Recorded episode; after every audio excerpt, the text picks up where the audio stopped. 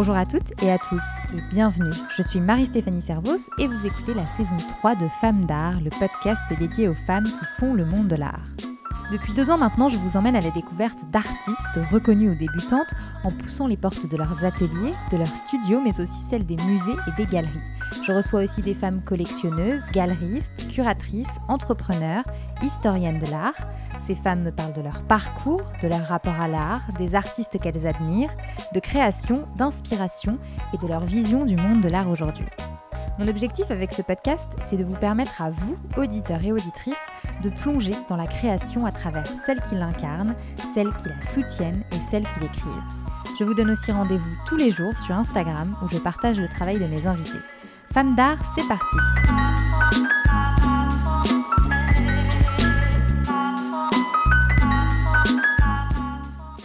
Cette semaine, je vous emmène à la rencontre de Béatrice Bissara. Béatrice Bissara est artiste pluridisciplinaire. Longtemps, à cause de la pression qui l'entourait, notamment familiale, elle s'est sentie interdite de créer, jusqu'au jour où elle a eu un flash, comme elle le raconte dans cet épisode, qui lui a presque imposé son destin, celui de devenir artiste. Pendant des années, elle s'est donc formée d'abord à la sculpture, puis au dessin, à la peinture, pour devenir aujourd'hui une artiste complète dont la palette n'a pas de limite et qui explore les médiums comme on choisirait le bon pinceau pour peindre le bon sujet. J'ai découvert le travail de Béatrice très récemment et j'ai eu un énorme coup de cœur pour sa série Cosmos, des peintures profondes d'un bleu puissant qu'elle applique par couche avant de venir inciser dedans. On est presque hypnotisé par ces peintures comme on l'est tout autant des autres œuvres créées par Béatrice. Dans cet épisode, qui a été enregistré en direct et en public au studio Artera le 10 février dernier lors d'un afterwork du Club Femmes d'Art, Béatrice et moi revenons sur son parcours. Elle revient sur un voyage qui l'a marqué et au cours duquel elle a eu une révélation, l'amenant enfin à prendre le bon chemin et à devenir artiste. Nous parlons aussi de créativité et de nombreuses autres choses. Bref, je ne vous en dis pas plus, le reste est dans l'épisode. Bonne écoute Bonjour euh, à toutes. Euh, je voulais d'abord remercier Mathilde et Giuliano du studio Artera de nous recevoir euh, dans ce petit cocon dédié à l'art dans le cœur du 17e arrondissement à Paris. on est ici dans la toute première exposition du studio, Close Up, et c'est dans ce cadre que je suis ravie de recevoir Béatrice Bissara. Bonjour Béatrice. Bonjour Marie-Stéphanie. Alors pour faire euh, une petite présentation rapide, Béatrice, tu es artiste pluridisciplinaire, tu as un univers euh, qui est multiple, on va le voir, on va en parler ensemble. On va évoquer euh, ton travail qu'on a la chance ce soir d'avoir autour de nous, puisque tu présentes dans cette exposition plusieurs œuvres, dont deux qui se trouvent de chaque côté de cette pièce où nous nous trouvons. Ma première question est la suivante. À quand remonte ton intérêt pour l'art? Alors, mon intérêt pour l'art remonte à toujours, en fait, parce que j'ai. Pour l'art ancien, euh, parce que je suis née dans une famille euh, avec des parents et un père surtout vraiment féru d'art. Euh, ceci dit, plutôt l'art jusqu'au XVIIIe siècle.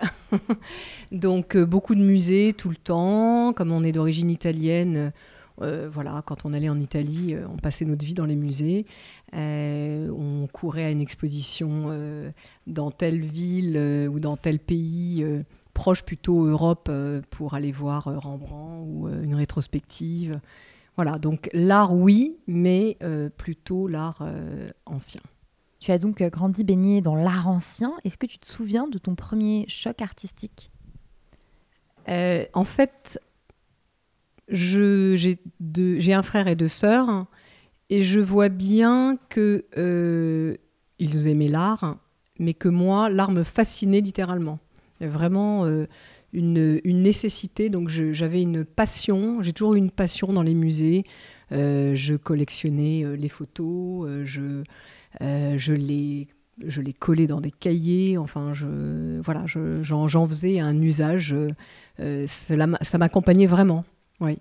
Je dessinais des tableaux euh, toutes petites, euh, je... pas beaucoup, mais enfin voilà, je... effectivement, euh, l'art a toujours été très présent. Tu n'as pas tout de suite choisi de faire des études d'art, tu t'es d'abord tourné vers des études de management. Pourquoi? Alors, en fait, j'ai toujours eu le sentiment, et pas que le sentiment, qu'il valait mieux être du côté collectionneur qu'artiste. C'est quelque part, c'est quelque part ce qui était diffusé dans, à, demi-mot par mon père. Voilà. Voilà, donc il, a, il a acheté beaucoup de tableaux anciens, de meubles anciens. Voilà, il aimait bien. on avait profusion de choses. Mais bon, finalement, il valait mieux être de ce côté-là. Donc il y a parce qu'il y avait aussi un grand amour des grands artistes, et que donc, comme on pourrait jamais atteindre ces grands artistes, bah, c'était pas la peine d'essayer. Donc, euh, moi, je, je, peignais à l'huile. Je me souviens d'avoir peint à l'huile à 8 ans. On m'a dit que c'était moche. On, on me l'a peut-être pas dit comme ça, mais bon, on me l'a pas dit comme ça, mais très exigeant. On voit dans les familles très exigeantes. Euh, et, finalement, j'ai arrêté. Donc en fait, ça, ça casse un petit peu l'acte créateur. Ça, ça, ça, a vraiment arrêté quelque chose. Hein. Ça, c'est absolument certain. Ça a vraiment euh, stoppé quelque chose. Euh, et, donc, effectivement, j'ai cessé de, manipuler. Voilà, à l'adolescent, j'ai pas du tout manipulé. Je me suis remis à faire un peu de, la, de à à 16 ans. je faisais des vraies sculptures. Hein. des, des bas-reliefs. Hein. J'aimais bien les bas-reliefs, mais voilà, ça m'a ça, m'a passé assez vite. C'est-à-dire vraiment le sentiment que de toutes les façons, si on faisait pas quelque chose d'absolument exceptionnel, c'était même pas la peine. Alors du coup, les études, en fait, euh, bon, un père euh, très exigeant, une éducation euh, avec une forme de rigidité, que de l'excellence. bon, l'excellence, ben, on fait ce qu'on peut. et puis finalement, beaucoup en discussion. avec lui et, c'est vrai que je me suis tournée vers ce qui était moi l'excellence, par exemple l'économie. Euh, c'était, euh, j'avais aussi une passion pour l'économie, je trouve ça passionnant, donc euh, j'excellais aussi là-dedans. Et finalement, sortant plutôt de B, Dauphine se présentait à moi, je me suis dit, voilà, j'avais pas envie de, passer deux ans pour, pour rentrer dans une école de commerce. Et je suis rentrée à Dauphine. dans le management. En fait, j'étais qu'avec des C. J'ai passé les trois premières semaines les plus horribles de ma vie parce qu'on a fait le programme C, terminal C en trois semaines. Donc inutile de dire que je ne l'avais pas fait. Et donc il a fallu que je sois vraiment excellente dans toutes les autres matières, le droit, etc., pour, pour échapper un peu aux mathématiques, où finalement, de toute façon, je n'arriverai jamais à atteindre un niveau, un niveau d'excellence. Euh, voilà, donc c'était très intéressant, mais en fait, je me suis rendu compte que je n'exploitais pas ce que j'étais au fond de moi. Ça, c'est très compliqué parce qu'en fait, c'est très difficile de, de, bifurquer, de comprendre qui on est, euh, surtout quand on a toujours été en mode extérieur euh, et en fait pas tellement à l'écoute de ce qu'on a à l'intérieur. Et justement, à quel moment et comment est-ce que tu as pris conscience de ce qu'il y avait en toi et, et en fait que tu as pris conscience que tu avais envie de devenir artiste? Ah bah ça, c'est vraiment un très long chemin encore. un très long chemin, parce qu'ensuite j'ai fait un DSS de, sciences politiques, et puis ensuite j'ai fait une maîtrise d'histoire de l'art à la Sorbonne, donc j'ai quand même compris qu'il fallait que je dérive un peu vers ça. Euh, j'ai fait un mémoire passionnant avec Antoine Schnapper sur les prémices de l'orientalisme dans l'art français au XVIe siècle. Après, je me suis demandé s'il fallait que je continue pour devenir, euh, euh, comment dire, dans un musée conservateur ou conservatrice. Et puis je me suis dit que je n'avais pas forcément envie d'être conservatrice dans un petit musée de province. Donc euh, je me suis dit je n'aime pas assez ça. Voilà. Et, finalement, euh, j'ai dérivé comme ça en me disant euh, bon, je serai dans l'art. Et en fait, l'idée d'être artiste ne m'était pas du tout venue, puisque en fait, quelque chose avait été bloqué dans mon esprit. Hein. Je veux dire, on n'est pas artiste, point. donc la, question ne s'ouvre pas. Et donc, il a fallu un certain nombre d'expériences, marchands, vente aux enchères, bise, expert en tableau ancien. Bon, j'étais passionnée. De toute façon, j'ai une nature passionnée. Donc, quand je me passionne pour quelque chose, voilà, plutôt toujours 16e, 18e. Et en fait, à un moment donné, lors d'une de mes expériences professionnelles euh, chez Sotheby's, il y a eu un événement un peu marquant qui s'est passé dans cette, euh, à ce moment-là dans cette entreprise. Et euh, finalement, qui correspondait aussi à un événement marquant dans ma vie personnelle, puisque ces dix années où j'ai beaucoup voyagé, je rentrais d'un grand voyage à Madagascar, euh, où très un voyage d'initiation, comme tous ces voyages que je faisais où euh, c'était vraiment avec le sac à dos, euh, vraiment à la découverte du pays, du peuple. Et, euh, en fait, en rentrant, j'ai eu une expérience un peu mystique. une sorte de vision. j'ai vu une lumière, j'ai vu que la mort n'existait pas, enfin quelque chose de très fort. Plus l'événement qui s'est passé chez Sotheby's, je me suis dit, je ne suis pas du tout à ma place, il faut que je passe de l'autre côté. Voilà, il faut que il faut que j'avance et que je devienne moi-même artiste en fait. Passer de l'autre côté, devenir artiste. quand tu as pris cette décision, par quoi as-tu commencé et vers quel médium est-ce que tu t'es tourné en fait, j'ai commencé à acheter de la terre. Je fais ce que je ressentais, donc plein de terre. Hein. Et puis, j'ai commencé à sculpter, parce que c'était l'évidence, en fait. Et comme j'ai été éduquée dans l'art ancien, bah, je, suis partie euh, un peu comme les, artistes euh, des, siècles précédents euh, dans, le corps. Et en fait, c'était pas par hasard non plus, parce que quelque part, c'était se, me réapproprier mon corps, lui donner vie, enfin redonner vie à, finalement la vie en moi.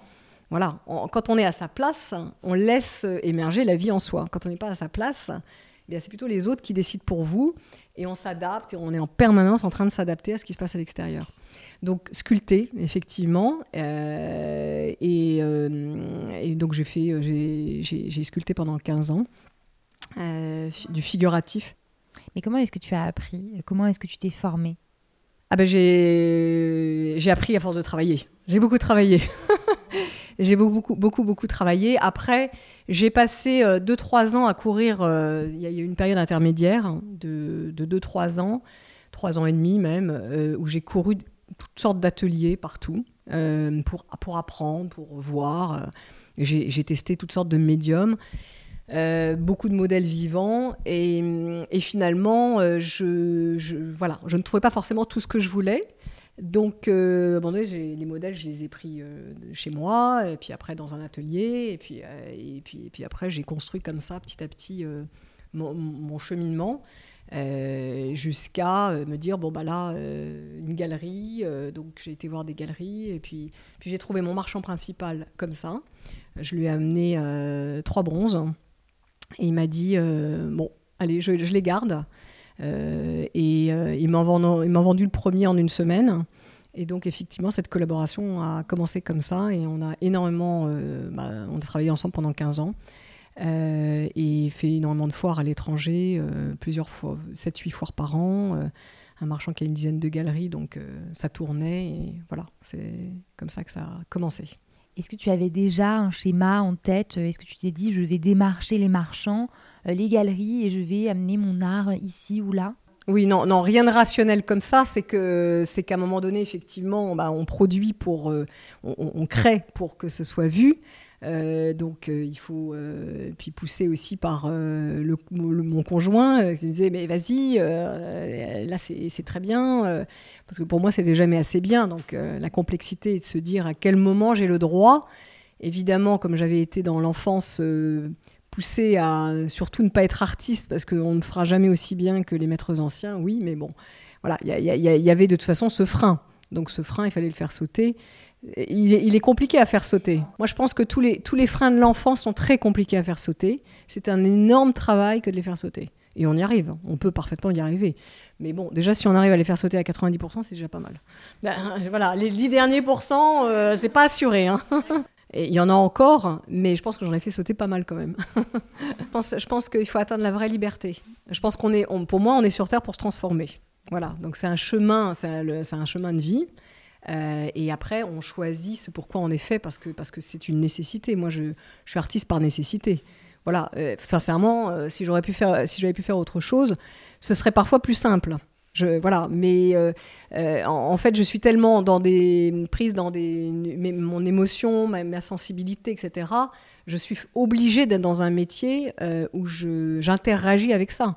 Sinon, en fait, je suis juste malheureuse si je suis dans quelque chose de plus froid, euh, voilà, je, ne vis pas, j'ai pas l'impression de vivre. Alors, tu nous as raconté tes débuts et par quel médium tu as commencé. Ton univers aujourd'hui, il est multiple car euh, tu n'as pas un seul médium. Euh, et comme je disais dans, l'introduction, tu, choisis ton médium en fonction de ton sujet, du sujet dont tu veux parler. Est-ce que tu peux nous expliquer pourquoi et comment tu choisis quel médium? Et, pourquoi tu as eu cette volonté de ne pas te restreindre à un seul médium Alors, en fait, quand j'ai commencé à sculpter, je peignais aussi. Sauf que la, peinture, je ne l'ai pas forcément montrée. Euh, je faisais de la musique.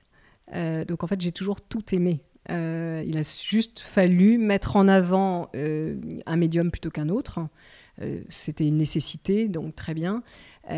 ensuite, il y a quatre ans, quand j'ai décidé de remettre, de me réaligner avec tout ce que je suis, donc au plus profond de moi, euh, donc aussi avec toutes ces expériences euh, de euh, ma première expérience que j'ai eue de, vision après Madagascar, mais ensuite j'en ai eu vraiment beaucoup, beaucoup, beaucoup de différentes. Et j'ai mis ces expériences un peu de côté pendant longtemps. Et en fait, à un moment donné, je dis c'est plus possible, je dois remettre ça au centre. Et donc, effectivement, mon travail, il doit porter sur sur ces expériences qui parlent de notre relation avec l'invisible, les différents mondes, etc.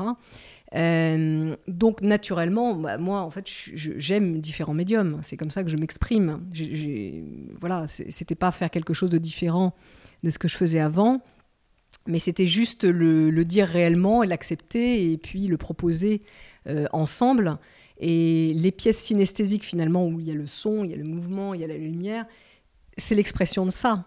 C'est qu'en fait, pour moi réellement, l'œuvre atteint une force particulière si il y a ces différents moyens euh, qui sont mis ensemble. Donc j'ai toujours été fidèle à ce que je suis. Euh, voilà, mais on m'a tellement dit aussi, oh là là, tu peux pas faire ça et en même temps ça et en même temps ça. Bon, euh, et puis à un moment donné, on dit bah si, parce qu'en fait moi je vois ça comme ça. Donc si je le vois comme ça, il faut bien que je le fasse comme ça. voilà. Donc en fait, il n'y a pas de hiérarchie. Je dirais que l'essence de mon travail, ce sont quand même les oscillations intérieures. Euh, donc oscillation intérieure, c'est vraiment un mot qui est sorti comme ça à un moment donné. J'ai dit, bah, c'est ça, oscillation intérieure.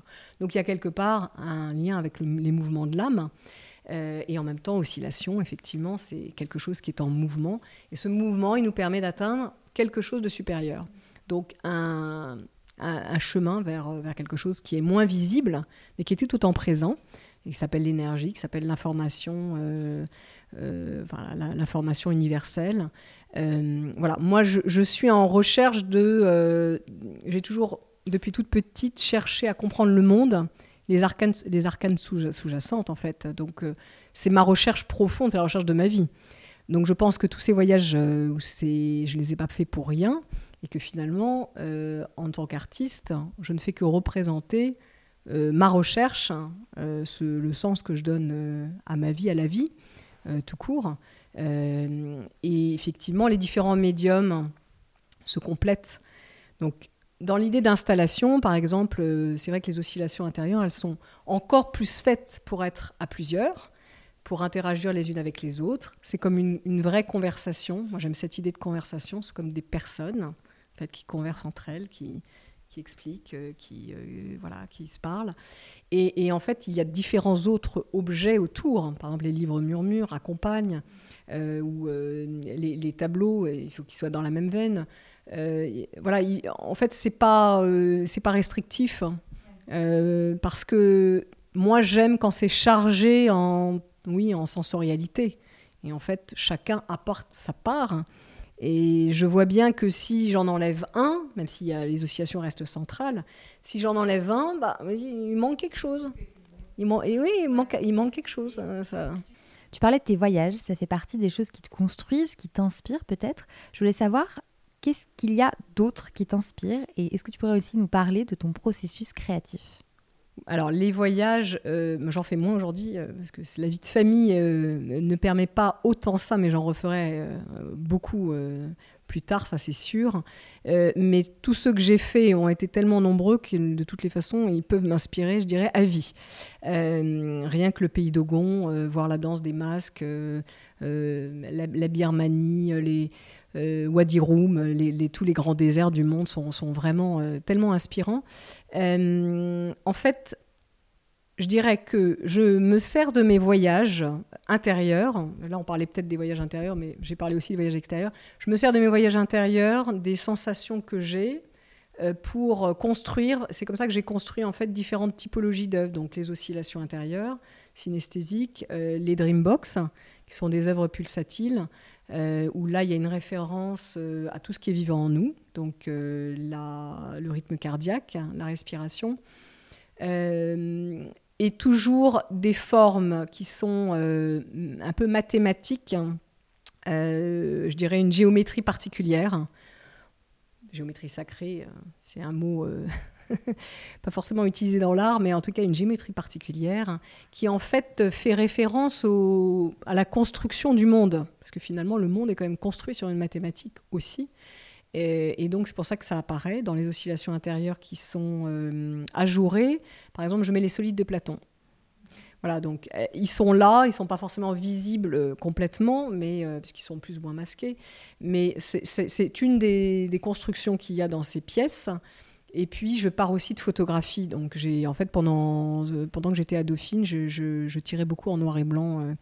Euh, euh, voilà, ça faisait partie. Euh, dans les sous-sols de Dauphine, il se passe beaucoup de choses. et voilà, il y avait notamment des studios, etc. Donc j'étais une fervente adepte des, des sous-sols. et. mais en tout bien, tout honneur. Hein. Et, donc, j'ai collecté énormément de photographies. Je continue d'en faire beaucoup. C'est pas ce travail que je mets en avant, mais en fait, il est inséré dans, mon travail, euh, euh, voilà, par les, oscillations ou dans les Dreambox. Euh, comment je construis? En fait, j'ai des séries. Il y a des œuvres qui, qui, sont, comment dire, voilà, par catégorie. Et puis après, il y a des, dans, ces catégories, il y a des sous-séries. Hein. Donc euh, là, par exemple, je sais que tu voulais parler de Cosmos. Euh, Cosmos, euh, c'est une, une de ces séries de, de peinture où je fais référence, quand on est allongé sur le sol, par exemple dans la forêt, on regarde le ciel euh, moi, j'ai passé mon enfance dans le Midi, on a une maison dans le Midi, à regarder le ciel. Donc, je suis très inspirée par le cosmos, par, le, tout ce qui est cosmique. Et effectivement, j'aime bien cette idée des arbres qui se détachent et le ciel derrière. Donc, en fait, c'est infini. Euh, et toute la nature, tout ce qui est déjà là, présent quand on arrive sur Terre, m'inspire. Donc je pense qu'il faut revenir, je, crois vraiment qu'il faut revenir à, notre relation à la nature et pour ça l'observer, vivre avec elle euh, et en fait l'interpréter, euh, passer notre vie à l'interpréter. Euh, rien que ça, voilà, est une source infinie. Oui. Je rebondis sur Cosmos, qui est une série que j'aime beaucoup. J'aimerais que tu nous en parles. C'est de la peinture, mais au premier coup d'œil, on peut croire que c'est du textile. Et il me semble aussi que tu travailles par couche euh, de peinture avant de venir inciser dedans. Euh, c'est ce qui est d'autant plus intrigant, je trouve. Est-ce que tu peux nous en parler un peu plus en détail? Alors, en fait, je, je mélange la peinture à, une matière granulaire euh, et ensuite je, viens la graver. Voilà, c'est plutôt comme ça que je, fonctionne. Donc ça peut être par, par couche, effectivement, mais dans tous les cas, le dernier geste, c'est de la graver. Et en fait, c'est finalement euh, ce qui rejoint le plus ce que je suis, parce que je suis vraiment sculpteur. En fait, j'aime bien les pièces en dimension. Donc euh, les oscillations se détachent du mur, les Dreambox, euh, c'est pareil, c'est rarement juste en 2D. En fait, à l'intérieur, il y a, plusieurs épaisseurs dans les Dreambox. même les livres, c'est des objets. En fait, je suis très à l'aise avec tout ce qui est en volume je, sens que c'est. Je, visualise tout en 3D. Voilà. Euh, même euh, si je dois faire un plan de quelque chose, euh, plutôt que de l'écrire, en fait, je préfère vraiment coller des trucs les uns à côté des autres. Et en fait, là, ça rentre. Je dirais que je l'imprime beaucoup mieux. Et en fait, j'ai fait aussi de la peinture beaucoup plus lisse. J'ai fait beaucoup de peinture à l'huile. Et je vais revenir à la peinture à l'huile pour ces. Euh, là, c'est de l'acrylique, mais je vais revenir à la peinture à l'huile parce que ça me manque beaucoup. Euh, mais finalement, la peinture lisse euh, ne m'apporte pas toute, la, toute la force, en fait. La, dynamique du volume est vraiment essentielle pour moi. Ton univers est vraiment prolifique, comme on peut le comprendre à mesure que l'on, que l'on en parle. est-ce que ça t'arrive de passer des périodes de page blanche, des périodes où tu n'as pas d'inspiration? Euh, je pense que euh, j'ai posé l'ensemble de ce que je devais faire. Donc l'idée c'est pas de partir encore dans d'autres types de pièces ou de euh, tout évolue tout évolue avec les choses qui sont déjà posées. Ça c'est mon sentiment. Après l'idée c'est d'interagir avec l'extérieur. Donc en fait la création elle est infinie parce qu'une fois qu'on a posé la manière dont on veut parler de sa sensibilité, euh, on, veut, l'exprimer. Euh, en fait, les, projets, ils, arrivent et, en fait, il y, a juste à interagir avec. Après, il y a, d'autres raisons qui pourraient faire que, par exemple, du stress. Moi, si je suis stressée pour X ou X raisons, alors je ne vais pas pouvoir produire quelque chose dans de bonnes conditions parce que effectivement, moi, je me mets plutôt dans des états euh, serein, euh, il me faut du temps devant moi. Euh, ben, complètement. C'est-à-dire, si je peux créer depuis le matin, mais que j'ai un rendez-vous à 16h ou 17h, ben, c'est pas bon pour moi. Donc, je préfère garder des journées entières. Et, là, et là, je suis productive. voilà, si je sais que je dois m'arrêter à une heure précise, même si je mets un réveil, c'est hyper désagréable. En fait, je ne suis pas du tout dans le même état à l'intérieur. Donc, j'évite. Voilà. Alors on a la chance ce soir d'être au cœur de la première exposition du studio Artera dans laquelle tu exposes plusieurs œuvres. Euh, est-ce que tu pourrais nous, parler de ces œuvres qui sont présentes ce soir? Alors, Elora Veil, euh, notre, euh, la commissaire d'exposition de Close Up pour le studio Artera, a choisi donc Horus. Alors Horus, donc c'est une oscillation intérieure, mais c'est fait partie des premières. Donc elle est pleine, contrairement aux suivantes qui sont plutôt ajourées. Euh, et en fait, je fais vraiment référence à la divinité euh, égyptienne Horus, euh, qui est aussi une divinité un peu magique. Poétique. On dit que les deux yeux sont le soleil et la lune. et l'idée, c'est vraiment l'œil omniscient. L'œil omniscient, celui qui voit tout, donc une vision, vraiment supraconsciente. Et, voilà, voir au-delà de l'œil physique. Et effectivement, bon, bah, pour voir au-delà de l'œil physique, il faut prendre le temps c'est pas, ça, ne se donne pas, rien ne se donne à voir facilement. Et donc euh, là, le cycle de 20 minutes euh, accompagné euh, d'une composition musicale, je travaille avec des musiciens, avec Claude Samuel Lévin beaucoup. on a vraiment des échanges très prolifiques. voilà, et l'idée c'est d'aboutir toujours une musique où il y a une répétition, un mouvement, quelque chose de lancinant comme ça, euh, qui à un moment donné euh, vous entraîne euh, et malgré vous, en fait, vous aide à changer d'état. Et en fait, avec la pulsation de la lumière, le mouvement, la musique, voilà, ça fait trois points qui permettent, qui aident à, à, évoluer vers quelque chose, quelque chose d'autre. Et l'idée, c'est de se reconnecter à soi. En fait, toute ma dynamique personnelle, euh, finalement, c'est un peu l'histoire de mon chemin. C'est euh, apprendre à se reconnecter et, euh, finalement aller, aller chercher cette lumière qui est en, nous pour, pour, pour la livrer à l'extérieur. et en fait, ces pièces, elles sont un petit peu là pour ça. Donc, chacun va reconnaître en lui quelque chose. Et, c'est ça qui est intéressant parce que chacun ne va pas reconnecter avec la même chose. Euh, et après, les livres murmures, euh, c'est vraiment un type de pièce qui, me, qui, est très important pour moi. J'ai fait d'ailleurs une quête de vision dans la forêt de Brocéliande l'été dernier, euh, quatre jours une quête de vision, euh, donc quatre jours euh, seul, hein, euh, à dormir et puis sans bouger en fait de, l'endroit où j'étais. Je l'ai fait avec deux chamans et trois autres personnes, mais on était à des endroits très différents les uns des autres de, la forêt. Et en fait, l'idée c'est vraiment de s'immerger pour, bah, pour se reconnecter donc à, l'environnement qui est autour de nous. Bon, l'idée aussi c'est de braver un peu ses peurs, hein, parce que finalement me retrouver seul au milieu de bah oui, surtout sans tente, hein, parce que c'est juste un petit abri. Donc en fait, on est, euh, on est à la merci de, tout, tout, ce qui vous entoure. Et bon, mais je l'ai choisi. Hein. je l'ai fait parce que j'avais vraiment, vraiment envie de le faire. Euh, et il s'est passé des choses complètement incroyables. Hein.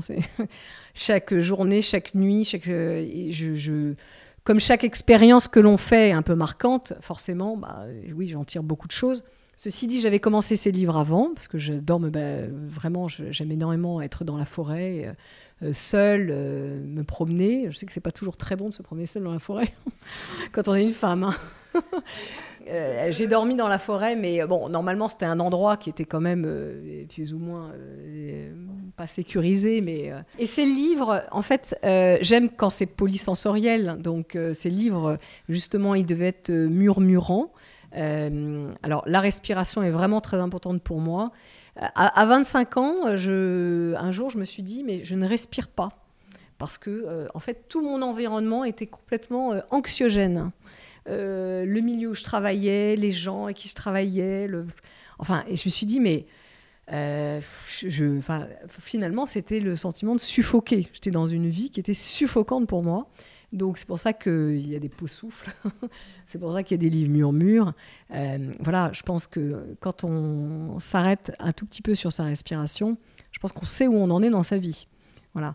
Et, et en fait, moi, j'adore entendre respirer. Je trouve que c'est c'est fascinant en fait. Hein. C'est fascinant, c'est l'histoire de la vie. Et j'aime l'idée qu'on puisse se pencher, qu'on écoute. Alors il n'y a pas que des respirations, il y a des, bruits d'eau, euh, il, y a des, bruits d'oiseaux, il y a toutes sortes. Il, y en a où il y a des textes parfois que j'écris ou alors je, j'emprunte des, textes anciens ou voilà. Euh, et euh, je fais pousser de la mousse. Enfin, je fais pas pousser de la mousse, mais effectivement, je mets de la mousse dessus. C'est une mousse qui est collée naturellement. Donc elle va juste sommeiller, parce que la, mousse ne meurt jamais. Donc il y a aussi cette idée du vivant qui est toujours là. Et ce cycle, et ce cycle de la nature, parce qu'on a, on a la mousse qui pousse sur euh, les troncs d'arbres, et puis euh, l'arbre devient papier, et puis euh, la mousse repousse sur le papier. Et, en fait, j'aime les œuvres où il y a toujours plein de sens. En fait, c'est des couches de sens, donc je peux vous en dire plein d'autres. Il y a aussi l'idée, moi, moi qui adore les livres, qui en achète des tonnes et qui n'ai pas du tout le temps de tous les lire, mais peut-être comme vous tous, hein Vous toutes. Ouais, dans le même cas. Et euh, il y a aussi l'idée de la pensée obsolète. La pensée mentale euh, trop intellectuelle, euh, elle peut durer des siècles. Et là, je prends Ovide, Les Tristes d'Ovide, qui est voilà un livre éternel. Donc je me moque un petit peu de moi-même en même temps. mais il y, a aussi beaucoup de livres qu'on pourrait jeter à la poubelle parce qu'en fait, ils n'ont plus raison d'être. Moi, je parle plutôt de cela par rapport à l'intelligence éternelle de la nature. On va dans la forêt, en fait, on comprend. On comprend l'éternité de cette intelligence-là. Et c'est à ça qu'il faut se reconnecter. Euh, voilà. Euh, et puis je fais toujours un lien entre le, livre et justement les, ce que je vais mettre, les sons que je vais mettre. Donc par exemple, là, il y a, y a un flot d'eau parce que bah, justement, il a été exilé. Et nous-mêmes, quand on est exilé euh, de notre propre nature, bah, en fait, enfin, si on, est, si on est loin de notre propre nature, on est exilé. Voilà, donc il y, y, a des jeux comme ça qui se répondent. Et j'ai une dernière question. Qui sont les femmes du monde de l'art que tu admires ou qui t'inspirent et qui ont été importantes pour toi? Euh, alors, il y a, beaucoup de femmes, hein. il y a tellement de femmes inspirantes, je trouve que plus ça va, plus il y en a. c'est vrai, parce qu'elles se montrent de plus en plus, donc euh, effectivement. Euh, bah, si on remonte un petit peu, on peut dire que Gentilecci, c'est quand même une femme inspirante, parce que franchement, Aujourd'hui, se montrer est plus facile qu'à son époque. Et elle avait beaucoup de cran, elle a eu beaucoup de cran. Euh, après, euh, j'admire aussi des femmes comme, euh, par exemple, Fabienne Verdier, qui est partie, je ne sais pas combien d'années en Chine pour aller voilà, retrouver une technique ancestrale, etc. Je, trouve c'est beau cette espèce d'acharnement à découvrir ou quelque chose. Euh, bah, il y a des femmes que je trouve euh, du côté du marché de l'art euh, vraiment fortes, comme Anne de Villepoix. ou, voilà toutes ces nouvelles agences. Mathilde Soubi est une femme très inspirante. Non, mais c'est vrai, c'est vrai. Je, trouve que il y a j'aime beaucoup j'aime beaucoup Camille Bardin. je prends je prends exprès des voilà, des, femmes différentes, euh, euh, plus ou moins connues, mais euh, dans le milieu. J'aime bien parce qu'elle elle donne vraiment, voilà, elle dit, elle dit les choses comme elle les pense, et c'est pas toujours facile hein, parce que ce qu'elle dit n'est pas toujours simple. Voilà, il faut oser en fait. Il faut oser, voilà, tout simplement être soi et dire les choses importantes pour soi. Il m'a, il m'a Clint euh, est une femme euh, exceptionnelle. Euh, Rebecca Horn, j'adore Rebecca Horn. Enfin, en fait, il y a tellement de noms. Et puis, il y a beaucoup de femmes qui ne font pas partie du monde de l'art. Moi, qui m'ont beaucoup apporté, beaucoup d'échanges. Voilà, moi, je trouve que les, les femmes sont. C'est vrai, il y a vraiment beaucoup de femmes incroyables. Et écoute, c'est une très belle manière de conclure cet échange, je trouve. Je te remercie, Béatrice. Merci, merci à toi, merci beaucoup. Et voilà, Femme d'art, c'est fini. Merci beaucoup d'avoir écouté cet épisode. S'il vous a plu, n'hésitez pas à le partager avec vos proches et à lui mettre 5 étoiles ou un commentaire sur votre plateforme d'écoute préférée. Quant à moi, je vous dis à dans deux semaines pour un nouvel épisode et à tout de suite sur le compte Instagram de Femme d'art.